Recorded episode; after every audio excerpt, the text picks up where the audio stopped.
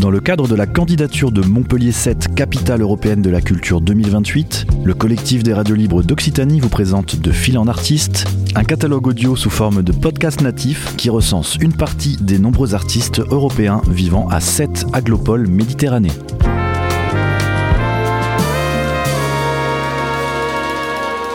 Un projet proposé et réalisé par Radio Clapas, Divergence FM et Radio Campus Montpellier.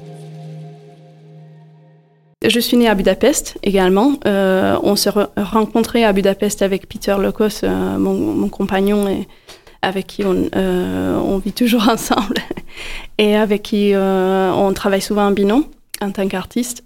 Donc quand on est parti en, 2010, on a déjà réfléchi parce que c'était le changement politique aussi qui est devenu de plus en plus étouffant.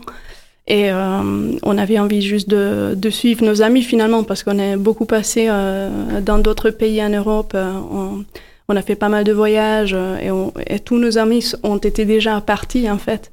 Et on était un peu la dernière ligne de dire, ben voilà, il, vaut, il vaut mieux plus attendre, il faut, il faut y aller, c'est là maintenant, ou peut-être qu'on n'aura pas la possibilité plus tard, parce que ça a menacé déjà d'être exclu de l'Union européenne.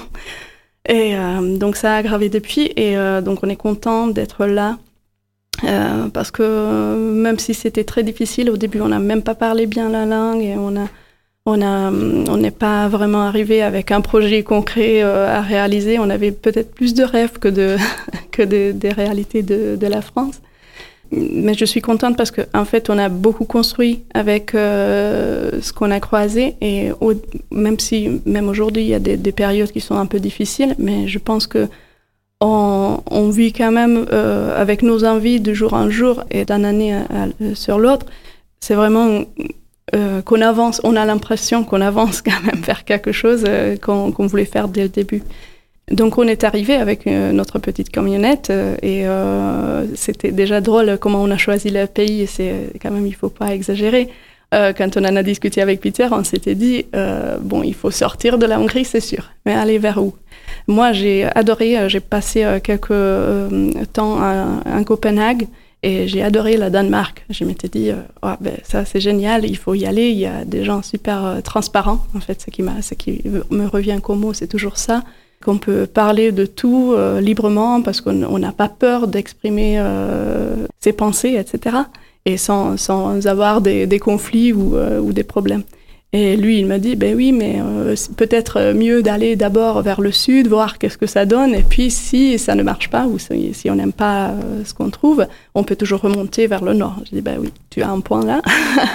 J'aime bien le soleil, il n'y a pas de souci. Et donc, on est, euh, donc c'était un peu le hasard qui nous a amenés d'abord vers ici.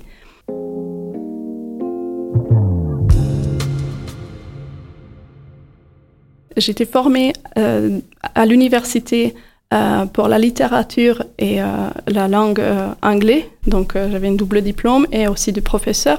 Et à la fois, j'étais danseuse classique. Donc c'était ça, ça, une double formation qui euh, n'avait pas trop à voir, mais quand même j'ai trouvé des, des, liens euh, souvent forts. Et en fait, quand on a, quand on a commencé euh, de s'installer ici et de, de, trouver un peu des cercles d'amis ou des, des, des, artistes surtout euh, avec qui travailler, euh, ça m'a amené d'abord vers, les, vers une ouverture vers la, les arts plastiques, justement vers, vers les performances. Parce que souvent, ils cherchaient des danseuses, quand même, des, des danseurs pour certaines performances où il y avait quand même un engagement physique. Et euh, ça, ça, a été le, pour moi la première porte euh, vers les arts plastiques. Donc, euh, ce qui m'a, ce qui m'a amené plus tard. Euh, en fait, ce qui, ce qui m'a beaucoup plu en fait dans cet art, c'était justement de, d'abandonner l'interprétation pour, pour s'exprimer. Et je pense que pendant le temps, j'ai beaucoup maturé aussi. Je veux dire, à l'époque, j'avais pas grand chose à dire. J'étais jeune. et là, quand j'ai, j'ai senti que j'ai suffisamment d'expérience euh, et de vécu que je puisse partager des choses euh, que, que je peux vraiment euh, raconter, je veux dire transmettre quelque chose de moi. C'était une sorte de libération de, de, cette interprétation et d'aller vers quelque chose de, plus expressif. Moi, je fais souvent des installations à grande échelle pour pouvoir entre guillemets, jouer dedans, euh, c'est-à-dire euh, faire des performances qui sont liées non seulement à l'espace qui m'entoure, mais aussi au public qui m'entoure. C'est, par exemple, on m'a souvent demandé de, prendre des images en amont ou de, ou de faire des vidéos pendant les performances, et je trouve que c'est moins intéressant pour moi de, avec ces médiums-là je suis beaucoup plus dans le contact humain euh, direct. Donc euh, cet espace entre deux êtres, ça, m'intéresse beaucoup. Et j'aime bien quand, quand il y a une, action live, comme on dit, euh, quelque chose qui, qui, est vraiment dans l'instant présent et qu'on ne peut pas échapper, échapper d'arriver. Et il y a quelque chose qui, se, qui vibre dans l'air pour moi qui, qui, qui, m'est très intéressant. Et ce que je cherche, c'est souvent de lier euh, notre fragilité justement en tant qu'être vivant, en tant qu'objet, en tant que quoi que ce soit, parce que finalement, tout ce que nous sommes, les atomes qui se, qui se construisent d'une manière ou d'une autre, je pense que c'est très, euh, c'est un constante métamorphose en fait. En, mangeant quelque chose, cette chose devient, ça fait partie de notre corps, et puis euh, nous, on va être, on va faire partie d'autres corps encore. Donc, toute la matière qui reste dans cette zone critique de la Terre, ça se transforme tout le temps. Et c'est que, c'est que j'aimerais euh, transmettre avec ce que je fais, c'est justement ça, qu'on n'est qu'on pas euh, en tant qu'humain en dessus de quoi que ce soit, mais on est tous égaux en fait euh, avec les objets, les, les, plantes, les animaux, tout ce qui nous entoure. Je pense que justement on est en train de créer une association avec, on est cinq artistes à se réunir et on, on, veut monter justement une association qui qui vise de, de, de mettre l'art vraiment à la porte des, des individus.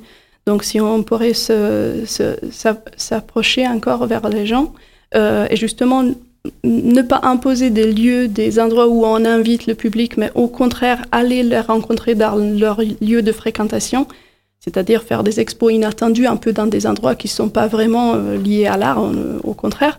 Et justement, euh, au lieu d'imposer des choses ou de, qu'ils viennent de, du, de, du haut, on veut, on veut vraiment un système un peu rhizomatique, euh, organique, euh, qui, qui s'infiltre euh, vers le bas. Donc, si on pourrait amener des actions un peu dans ce sens, vers le public, avec le public, en, travaillant en partenariat avec des lieux qui sont non dédiés à l'art comme soi, je pense que c'est notre rêve et c'est ce qu'on veut réaliser dans le futur proche. En fait, le public hongrois, c'est très difficile. C'est, euh, je pense que c'est beaucoup moins ouvert que le, public français, au, moins de mon expérience. Tout ce qui est un peu neuf ou, euh, qui a des, idées un peu euh, venues d'ailleurs, c'est très... et c'est de pire en pire depuis notre départ, il y a dix ans quand même. Et euh, je, je, vois que ça, ça, redevient, même dans l'éducation, ça, ça, ça, se ferme encore plus. Donc non, je dirais pas du tout. Hein, au contraire, je suis quand même ravie d'être là et de pouvoir faire ce que j'ai à faire parce que j'ai j'ai l'impression que si j'essaierais de faire ça en Hongrie, euh, je serais clocharde au moins. Je veux dire, personne ne, ne donnerait pas de financement pour ça. Ce n'est pas des actions qui sont aujourd'hui euh, soutenues par le politique de la Hongrie.